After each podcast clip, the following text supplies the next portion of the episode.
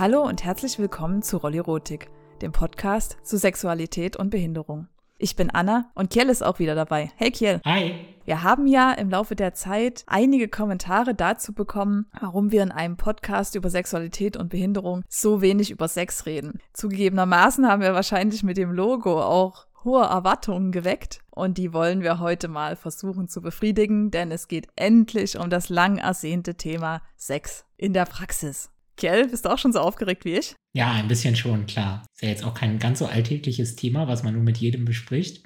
Von daher umso schöner, dass wir dafür tatsächlich auch die Zuschrift einer Zuhörerin bekommen haben, die ihre sexuellen Erfahrungen mit ihrem behinderten Freund schildert. Da wir natürlich ihre Anonymität bewahren wollen, liest Anna den Text ja einfach vor. Und ich würde sagen, wir nennen die Zuhörerin mal Pia. Ja, super. Pia habe ich im Internet kennengelernt, weil sie auch eine Dev ist und sie ist seit einiger Zeit in einer Beziehung mit einem querschnittsgelähmten Mann und darüber berichtet sie jetzt ein bisschen. Ja, im Vorfeld vielen Dank an Pia, wenn du das hörst, äh, für deinen sehr offenen und persönlichen Erfahrungsbericht und natürlich die Bereitschaft, dass wir diesen ja, Brief hier präsentieren und kommentieren dürfen. Genau, ich freue mich auch, dass das geklappt hat. Dann fangen wir gleich mal an. Pia schreibt. Bei mir war es so, dass ich mich im Vorfeld sehr gut informiert hatte, worauf ich mich beim Sex mit einem Paraplegiker einstellen kann. Es gibt einen amerikanischen YouTuber, der querschnittgelähmt ist und auf eher technisch sachliche Weise die unterschiedlichen Hilfsmittel erklärt. Es gibt auch Videos von einer amerikanischen Sexualtherapeutin, die dazu aufklärt und Mut macht, den ganzen Körper und vor allem das Gehirn als erogene Zone zu erkunden. Ich hatte die Möglichkeit, eine andere Dev, die bereits Erfahrung mit einem querschnittsgelähmten Mann hatte, zu dem Thema zu befragen. Ich fühlte mich daher nicht allzu unsicher, als ich die erste Nacht mit meinem jetzigen Partner verbrachte. Der Text geht noch weiter, aber vielleicht nutzen wir die Gelegenheit mal direkt über einige Punkte zu sprechen. Stichwort Vorbereitung. Anna, du kennst dich ja, wie wir schon mehrfach feststellen konnten, recht gut mit Behinderungen aus. Recherchierst du denn im Vorfeld, was bei einem potenziellen Partner im Bett geht und was nicht? Recherche würde ich das jetzt vielleicht nicht nennen. Es stimmt schon, dass ich meist auch vorher Details über die Behinderung und ihre Auswirkungen an sich kannte. Das war aber meist jetzt eher so auf die alltägliche Ebene bezogen und gar nicht so sehr auf sexuelle Situationen im Hinblick auf Sex habe ich jetzt vielleicht demjenigen potenziellen Partner vielleicht ein, zwei Fragen gestellt, aber viel externe Recherche gab es da nicht. Und ich finde auch, dass die Überlegungen in die Richtung, was geht, was nicht geht, auch von beiden Seiten kommen sollten. Also sowohl vom behinderten als auch vom nicht behinderten Partner. Und ich habe schon einige Behinderte erlebt, die eben selbst nicht so genau wussten, wie das funktionieren würde. Also einerseits natürlich, weil es dazu auch wenig Material gibt. Also selbst wenn man recherchiert, recherchiert und vielleicht eine nicht so häufige Behinderung hat, ist es gar nicht gesagt, dass man da viel dazu findet. Auf der anderen Seite vielleicht auch, weil man den eigenen Körper in dem Hinblick gar nicht so gut kennt. Und deswegen finde ich das auch vollkommen verständlich, weil jeder Körper anders ist und man dann vielleicht erst im Laufe der Zeit rausfindet, was gut funktioniert. Ja, das stimmt. Kann ich auch so aus eigener Erfahrung bestätigen. Ich habe mir da ehrlicherweise nie so groß Gedanken darüber gemacht, was bei mir geht und was nicht geht, aber habe das dann auch einfach irgendwann, ja, natürlich mal rausfinden müssen. Ich weiß nicht, ob das jetzt bei mir so behinderungsspezifisch ist, aber ich kann mir natürlich vorstellen, dass es gerade bei einer Querschnittslähmung doch einige Fragestellungen gibt, die sich da so stellen, da kenne ich mich selber jetzt auch gar nicht so gut aus. Ich habe ja keine Querschnittslähmung, von daher will ich mich da jetzt auch nicht zu weit aus dem Fenster lehnen mit irgendwelchen Annahmen. Die Pia hat ja von Hilfsmitteln gesprochen. Weißt du, Anna, denn, was sie da meint? Ja, da gibt es verschiedene Hilfsmittel oder verschiedene Methoden, wie Menschen mit Querschnittslähmung Sex haben oder das Ganze einfach so ein bisschen unterstützen, damit es besser funktioniert. Da denke ich jetzt zum einen so an chemische Hilfen, also Tabletten oder Spritzen, damit die Erektion besser klappt. Es gibt aber auch mechanische Hilfsmittel, das kann man sich dann so vorstellen wie Sexspielzeuge, die dann einfach generell auch der Luststeigerung dienen oder eben auf mechanische Art und Weise für eine bessere bessere Erektion sorgen. Trotzdem ist das aber bei jedem Menschen mit Querschnittslähmung verschieden. Also man kann jetzt nicht sagen, alle Menschen, die eine Querschnittslähmung haben, für die funktioniert Methode XY. Das kommt auf verschiedene Faktoren an. Ne? Also zum Beispiel jetzt auch auf die Verletzungshöhe, ob das eine komplette oder inkomplette Querschnittslähmung ist. Oder auch eben auf den Menschen, was er da für Präferenzen hat. Bei meinen bisherigen sexuellen Erfahrungen mit querschnittsgelähmten Männern hatten wir eigentlich gar keine Hilfsmittel verwendet und es hat dann trotzdem funktioniert. Genau, es ist einfach bei jedem Menschen unterschiedlich. Allerdings, was vielleicht verwendet worden ist, es gibt ja dann noch diese klassischen Hilfsmittel, wie zum Beispiel Kissen an sinnvollen Orten oder sowas. Das ist sicher auch für Menschen mit anderen Behinderungen nützlich. Vielleicht kennst du das ja auch, Kiel.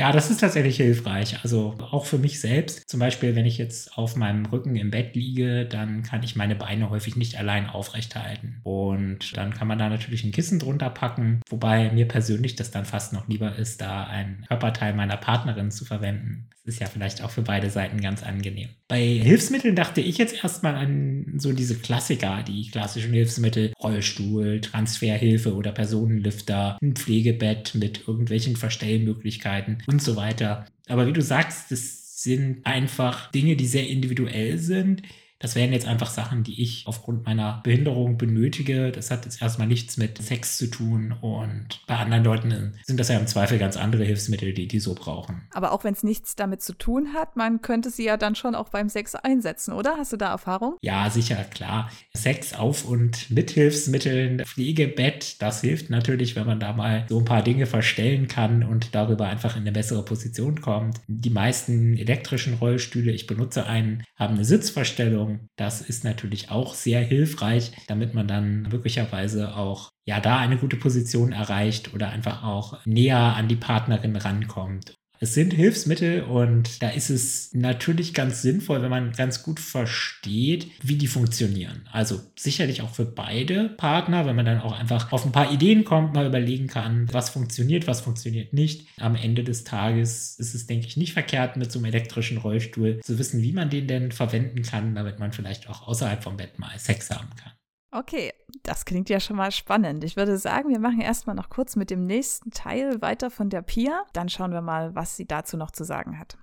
Dabei war es etwas besonders, weil ich ihn an dem gleichen Abend auch zum ersten Mal überhaupt physisch getroffen hatte, nachdem wir einige Wochen digital kommuniziert hatten. In der Zeit hatten wir das Thema Sex und was sexuell möglich sein würde, kaum angesprochen. Ich wusste auch nicht sehr viel über seinen Körper, nur die Höhe seiner Verletzung, aber nicht, wie viel Sensibilität er hatte und was konkret funktioniert und was nicht. Ja, Stichwort Kommunikation. Wir hatten ja auch in anderen Folgen immer mal wieder gesagt, dass das ganz zentral ist, ne? dass man einfach miteinander redet und rausfindet, wie sich das denn für den anderen anfühlt, dass man jetzt nicht so sehr in so einem Modus operiert, dass man einfach irgendwelche Annahmen trifft im Sinne von, das geht, das geht nicht oder irgendwelche Vorerfahrungen da einfließen lässt gerade bezogen auf sexuelle Dinge ist das aus meiner Sicht wichtig, weil ja potenziell beide nicht so richtig wissen, was nun miteinander funktioniert. Vorerfahrungen mit anderen Partnern sind ja nicht notwendigerweise übertragbar. Also nur weil ich mal mit einer Partnerin diese oder jene Position als sinnvoll und funktionierend erachtet habe, heißt es ja nicht, dass die automatisch auch für alle anderen funktioniert. Ich denke, das ist naheliegend, gerade bei Menschen mit Behinderungen, dass da eben die Körper sehr unterschiedlich sind aber auch für Nichtbehinderte ist es ja ein, ja, durchaus ein Thema, ne? je nachdem, wie viel Beweglichkeit man jetzt vielleicht hat, wie sportlich man ist, welche Positionen man da potenziell auch einnehmen kann, Körpergröße und so weiter und so fort. All das spielt eine Rolle und deshalb eben wichtig, einfach miteinander zu reden. Genau, ich kenne das auch von behinderten Sexpartnern, dass sie so ein bisschen angenommen haben, dass ich genau dieselben Sachen mit ihnen machen kann oder möchte, wie halt ihre vorangegangenen Partner. Partnerin. Das ist ja auch, wenn ich jetzt vielleicht einen relativ typischen Körper habe und vielleicht typische Körperfunktionen habe, nicht unbedingt gesagt, dass das dann funktioniert und das war im Zweifel dann auch nicht immer so. Ich kenne allerdings jetzt im Gegensatz zu Pia auch die Situation gut, dass es eben jetzt nicht gleich am ersten Tag zu ja einer größeren Intimität gekommen ist, sondern dass es sich dann vielleicht erst über eine Zeit entwickelt hat. Und da erinnere ich mich besonders an die Situation gut, wo die Intimität sich schon vorher dadurch aufgebaut hat, dass der Partner dann entsprechend eben eine schwerere Behinderung hatte und vielleicht ich im Alltag dann schon den ein oder anderen Handgriff übernommen habe. Da das ja dann oft körperbezogene Tätigkeiten sind, waren da irgendwie schon viel Nähe und Intimität da, bevor es überhaupt zur sexuellen Situation gekommen ist. Und das empfand ich immer als schöne Voraussetzung dafür, dass man sich dann eben auch sexuell näher kommt. Ja, ich glaube, das äh, kann ich so auch bestätigen. Gibt es auch in der Ausprägung, es kann mal ganz schnell gehen, auch äh, beim ersten Treffen, aber vielleicht auch über diese Zwischenstufe der, ja, ich sag mal, fast schon Assistenztätigkeit die dann bei mir mal eine Partnerin unbedingt übernehmen wollte, nämlich genau das zu Bett gehen, was dann eben mit Transfer über einen Personenlifter einherging und natürlich auch Entkleiden ja, tatsächlich war es da so, dass wir irgendwie schon am ersten Abend ja direkt zusammen im Bett gelandet sind. Was so auch von beiden Seiten eigentlich nicht geplant war, haben wir dann rückblickend festgestellt. Es hat sich einfach so ergeben, hat sich dann aber auch sehr natürlich angefühlt, eben wie du sagst, durch diese Nähe, die da entsteht, durch diese ja, körperbezogenen Tätigkeiten, einfach schon viel diese Nähe erlebt zu haben und dann auch darüber, ja, das Vertrauen zu jemandem zu haben, dass das dann auch sehr schnell gehen kann, durchaus. Ja, so eine erste Begegnung ist ja immer total spannend. Und da erzählen wir jetzt am besten mal weiter, was Pia dazu geschrieben hat, wie das dann lief bei ihr. Also, sie schreibt, alles lief dann sehr intuitiv und geschmeidig und schön ab. Zuerst küssten und streichelten wir uns, und das ging genauso wie mit einem nichtbehinderten Mann. Dann wechselten wir ins Bett, und auch da war der größte Teil recht ähnlich zu meinen früheren Erfahrungen mit nichtbehinderten Männern. Meine größte Überraschung war also, dass es sich für mich kaum anders angefühlt hat. Mein Erregungslevel war auch ungefähr gleich hoch. Aber auch darauf war ich eingestellt, weil es mir die andere Dev ähnlich geschildert hatte. Beim Thema Transfer ins Bett dauert das ja je nach Behinderung im Zweifel eine Weile. Also zum Beispiel bei mir selber weiß ich, das ist jetzt keine Sache, die irgendwie in 30 Sekunden getan ist. Das dauert schon mal so ein paar Minuten. Da stellt sich mir dann häufig die Frage, wie spontan das sein kann.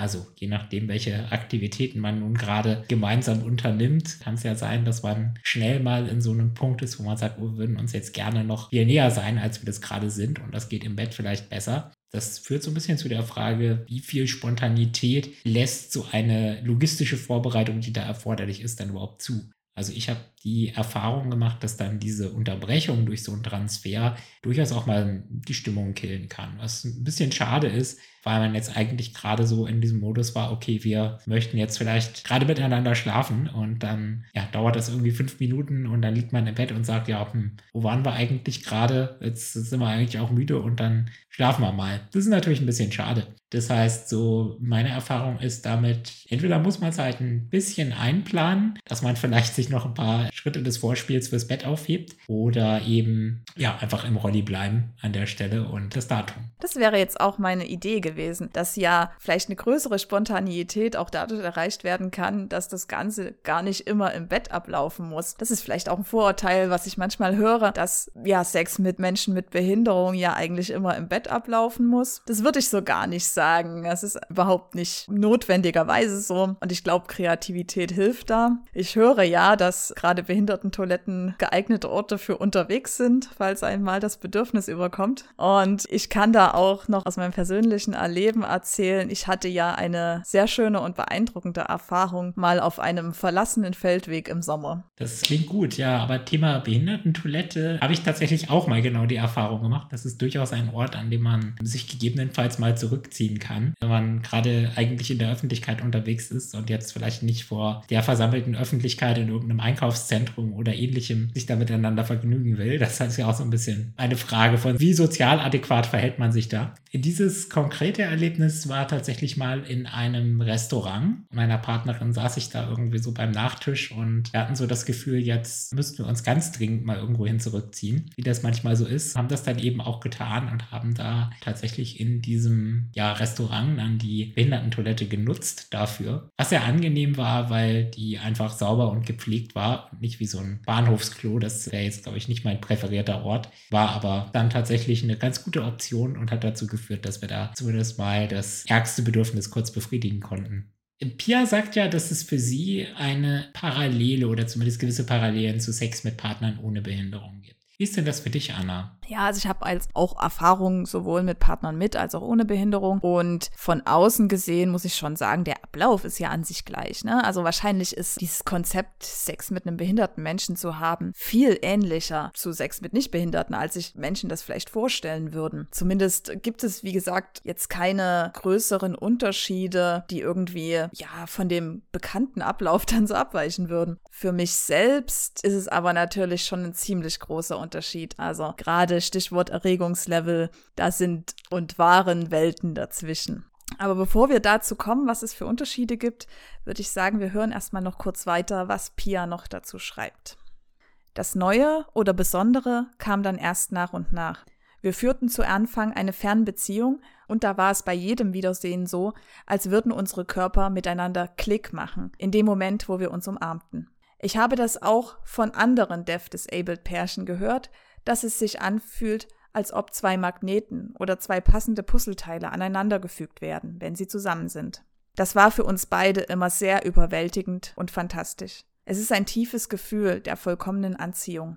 Es geht mit körperlichem Begehren einher, aber das Gefühl umfasst viel mehr. Es ist wie das Stillen einer großen, mich auffühlenden Sehnsucht, die aus tiefstem Herzen kommt und in seiner Umarmung aufgefangen und eben gestillt wird.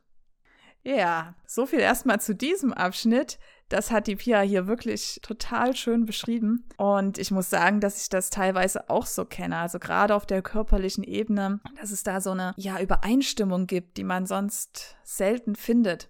Und ich glaube, das zeigt vielleicht auch nochmal ganz gut, wie sehr eigentlich beide Partner in Beziehungen zwischen Devs und Menschen mit Behinderung profitieren können. Ja, ich kann das auch genauso nachvollziehen. Das ist natürlich wieder wichtig, dass man da auch mal vom Partner zu hören bekommt, wie schön das vielleicht auch für diese Person ist. Und ich denke auch für beide Seiten ist da wirklich ganz viel drin in genau auch dieser Körperlichkeit wieder einmal wichtig zu kommunizieren und das so auch miteinander teilen zu können, dieses Gefühl.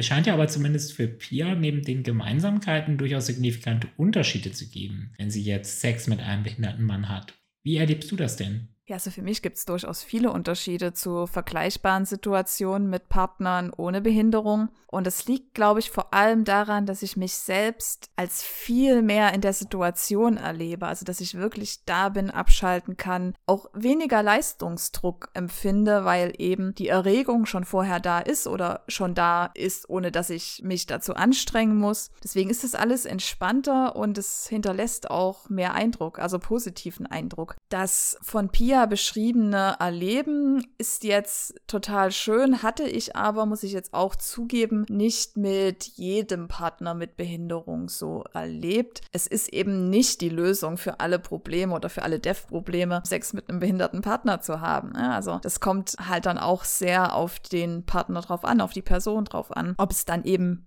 Klick macht, wie Pia sagt, oder nicht. Für mich war der Sex immer schöner und auch viel inniger, wenn ich mit dem Partner gemeinsam herausfinden konnte oder teilweise auch musste, was eben funktioniert, was nicht, was für beide schön ist. Also wenn Sex sozusagen zum gemeinsamen Projekt oder so zum Joint Venture wird. Das waren für mich immer schöne Situationen, in denen ich das Gefühl habe, dass ich auch wirklich Teil davon bin, dass ich mit meinen Vorstellungen, mit allem, was ich da so mitbringe in die Situation, was da beizutragen habe und nicht nur in irgendein Schema F gepresst werde. Ich finde die Idee des Gemeinsamen auch ganz wichtig. Also dieses gemeinsame Erforschen, das macht natürlich auch Spaß, aber zu schauen, dass jeder in so einer sexuellen Situation auch die Dinge mitbringt und auch rausbekommt, die er oder sie jetzt gerade sich wünscht. Wenn Sex nur einseitig ist, macht zumindest mir das wenig Spaß. Also bei Pia und ihrem Partner scheint es ja auf jeden Fall auf Gegenseitigkeit zu beruhen und da schauen wir mal, was sie weiter schreibt. Ungefähr neun Monate nach unserem ersten Mal merkte ich dann, dass sich mein Körper und meine sexuellen Reaktionen sehr krass verändert hatten. Er war in der Lage, mich wie auf Knopfdruck mit seinen Berührungen anzutören. Das hatte ich mit keinem anderen Partner so erlebt. Ich hatte auch nie so ein anhaltendes sexuelles Begehren erlebt. Meistens kam in früheren Beziehungen nach wenigen Monaten schon Langeweile und Frust auf. Die Lust ging, sobald die erste Aufregung und Begeisterung sich gelegt hatte. Ja, Sex mit der gleichen Person wird zumindest für mich über die Zeit in aller Regel besser. Gerade weil die Person meinen Körper und auch meine Möglichkeiten einfach viel besser kennt. Ja, und vermutlich gilt das sowohl für die Möglichkeiten als auch für die Grenzen, kann ich mir vorstellen. Bist du denn da auch mal mit unrealistischen Erwartungen konfrontiert worden, dass jemand gesagt hat, ich würde jetzt gern das und das machen, das kannst du doch bestimmt und das ist dann halt nicht so war? Ja, tatsächlich. Also gerade mit Leuten, die mich eben nicht persönlich kennen, dass die dann irgendwie mal Vorstellungen geäußert haben, wo ich gleich gesagt habe, naja, das kann ich mir jetzt irgendwie beim besten Willen nicht vorstellen, dass ich dann mit einer ausreichenden Menge Kissen in eine fast stehende Position gebracht werde. Da hörte dann meine Vorstellungskraft ein bisschen auf. Apropos stehend, tatsächlich war mal eine ehemalige Partnerin daran interessiert, stehend Sex in der Dusche zu haben. Das ging natürlich nicht, das war ihr auch klar. Aber das war dann tatsächlich auch ein größeres Hindernis in unserer Sexualität, dass sie diesen Wunsch hatte, den ich aber eben naheliegenderweise nicht erfüllen konnte. Ja, wie schon gesagt, ich habe es immer als so sehr schöne Situation erlebt, wenn man eben gemeinsam zu zweit überlegen kann, was man noch ausprobieren könnte und dabei eben auch vergleichbares Wissen über die körperlichen Möglichkeiten im Hinterkopf hat. Also was du schon gesagt hast, dass der Partner dich dann vielleicht besser kennenlernt über die Zeit und damit eben auch vielleicht realistischere Vorschläge machen kann, was vielleicht noch funktionieren könnte, was man noch ausprobieren könnte. Ich habe zu dem Thema noch eine andere Freundin von mir befragt und ich würde hier ihren Text gerne auch noch kurz einschieben, damit wir vielleicht auch mal ein paar verschiedene Sichtweisen oder Standpunkte haben hier bei unserem Thema heute. Also sie schreibt, die meisten trauen sich nicht, das Thema direkt anzusprechen, aber eine Freundin fragte mich, ob wir beim Sex nicht sehr eingeschränkt wären. Ich habe ihr dann erzählt, dass wir viel experimentieren und sogar verschiedene Stellungen möglich sind. Danach kam sie sich dann vergleichsweise unkreativ vor, was Sex mit ihrem nichtbehinderten Partner angeht. Allerdings war das auch mehr am Anfang, dass wir viel ausprobiert haben, was vielleicht auch bei nichtbehinderten Paaren oft so ist. Mit der Zeit bekommt man dafür Routine und weiß, was gut funktioniert. Was Pia ja vorher in ihrem Text geschrieben hat, war, dass mit dieser Routine, zumindest in Unterschied zu Beziehungen mit Behinderten, bei ihr so eine gewisser Verlust der Lust, so würde ich das jetzt mal nennen, entsteht. Also, dass einfach über die Zeit für Pia nicht behinderte Partner unattraktiver werden oder zumindest sexuell unattraktiver werden und dass sie dann eben diese Lust nicht mehr so empfindet. Kennst du das eigentlich auch, Anna? Ja, das kenne ich total. Also Pia sagt, die Lust ging, sobald die erste Aufregung und Begeisterung sich gelegt hatte. Und das ist, glaube ich, der Satz, der mich hier in ihrem Text am meisten berührt, weil ich das wirklich haargenau auch so erlebt habe in Beziehungen mit Partnern ohne Behinderung das war dann eben auch so eine Situation, die für beide Partner super frustrierend war, weil man kann es nicht ändern. Es gibt keine Abhilfe dafür. Also nur weil der Partner jetzt gerade keine Behinderung hat, ist er für mich halt nicht so attraktiv oder sagen wir, findet da kaum eine sexuelle Reaktion bei mir statt. Aber da kann ja weder ich noch der Partner was dafür. Und das ist einfach so eine Situation, in der man dann so ein bisschen gegen die Wand läuft, weil man eigentlich kaum Möglichkeiten hat, das zu verbessern. Was genau macht denn Sex mit einem behinderten Partner für dich aus? Ja, wir haben ja bisher ein bisschen über Sex gesprochen in der Lesart mit Penetration. Für mich gehört da noch ein bisschen mehr dazu und vor allem eben diesen Körper, diesen, ja, sagen wir mal, behinderten Körper, der irgendwie so ganz anders ist als die Körper, die man sonst im Leben so kennt, eben den dann berühren zu können, erforschen zu können, was da geht, was nicht. Vielleicht auch zu schauen, wie fühlt er sich an, was sind da die Unterschiede, so ein haptisches Kennenlernen. Ich kann mir vorstellen, dass da eine Faszination zugrunde liegt für etwas, was ich jetzt nicht von mir selbst kenne, weil ich eben keinen behinderten Körper habe. Das ist für mich was total Spannendes und auch sehr sexuell Erregendes und wäre eigentlich auch schon ausreichend und die Penetration wäre dann auch gar nicht unbedingt nötig. Das ist ja für viele Männer ein Thema. Also diese Frage, was, wenn ich keine Erektion habe oder halten kann, das wäre für dich dann vermutlich gar nicht so schlimm, oder? Ich habe mit vielen Männern gesprochen, die sich da wirklich so Sorgen machen und sagen, dass sie entweder keinen Sex haben können oder dass sie es versuchen zu überspielen. Und es fühlt sich dann trotzdem eben immer so an, als wäre es ein großes Problem für sie. Wäre es jetzt für mich aber nicht und ich glaube, das gilt auch für viele andere Frauen. Ich glaube, Männer überschätzen ganz gerne, wie wichtig Penetration für Frauen ist. Und es gibt ja ganz viele andere spannende Dinge, die man machen kann. Wir haben vorhin über Hilfsmittel gesprochen, auch wenn die nicht möglich sind oder nicht gewollt sind oder man das eben mal spontaner ausleben will. Ich glaube, mit ein kleines bisschen Kreativität und ein paar Ideen kann man da so viele tolle Dinge machen, dass es an der Penetration nachher nicht scheitern wird. Pia hat jetzt noch ein paar abschließende Worte, die ich gerne noch vorlesen würde. Gerade gestern sprach ich mit meinem Partner darüber, dass Deafness oft mit außergewöhnlichen sexuellen Praktiken verglichen wird oder verkürzt als Fetisch bezeichnet wird. Ich finde es okay, wenn das gemacht wird, um Deafness gegenüber Skeptikern oder Hatern als eine von vielen Variationen im Garten der sexuellen Vielfalt als exotisches, aber dennoch akzeptables Gewächs zu etablieren. Für mich greifen diese Vergleiche oder Deskriptoren aber zu kurz. Ich würde es als eine Art des Begehrens beschreiben, das sich in komplexer Weise auf allen Ebenen abspielt, auch emotional und kognitiv. Für mich sind die emotionale und intellektuelle Anziehung und Verbundenheit essentiell für wirklich erfüllendes sexuelles Erleben. Das ist mir echt wichtig zu betonen. Es ist als Dev nicht leicht, einen Partner zu finden, der auf allen Ebenen zu einem passt. Daher verstehe ich auch, wenn Frauen sich dazu entscheiden, ihre Deafness im Reich ihrer Fantasie zu belassen, weil sie keine Abstriche an den charakterlichen Eigenschaften ihres Partners in Kauf nehmen möchten. So ein Beispiel habt ihr ja in der letzten Episode beschrieben. Ich glaube, dass man daran auch merkt, dass der Vergleich mit Fetischen oder extremen Sexualpraktiken hinkt.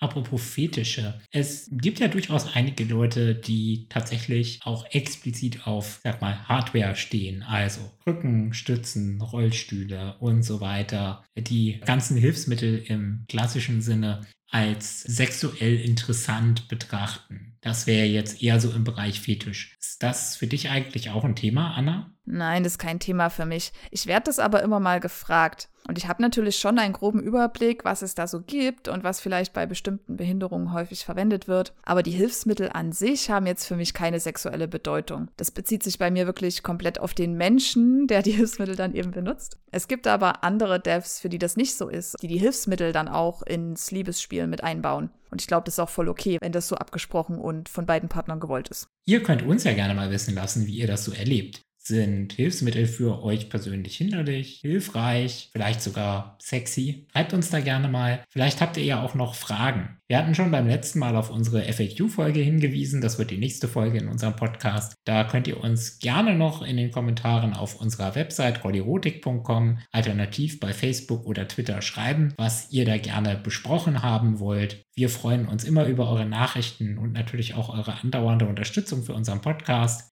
Das wäre es hier an der Stelle aber für heute. Danke, dass ihr dabei wart und bis zum nächsten Mal. Macht's gut, bis bald.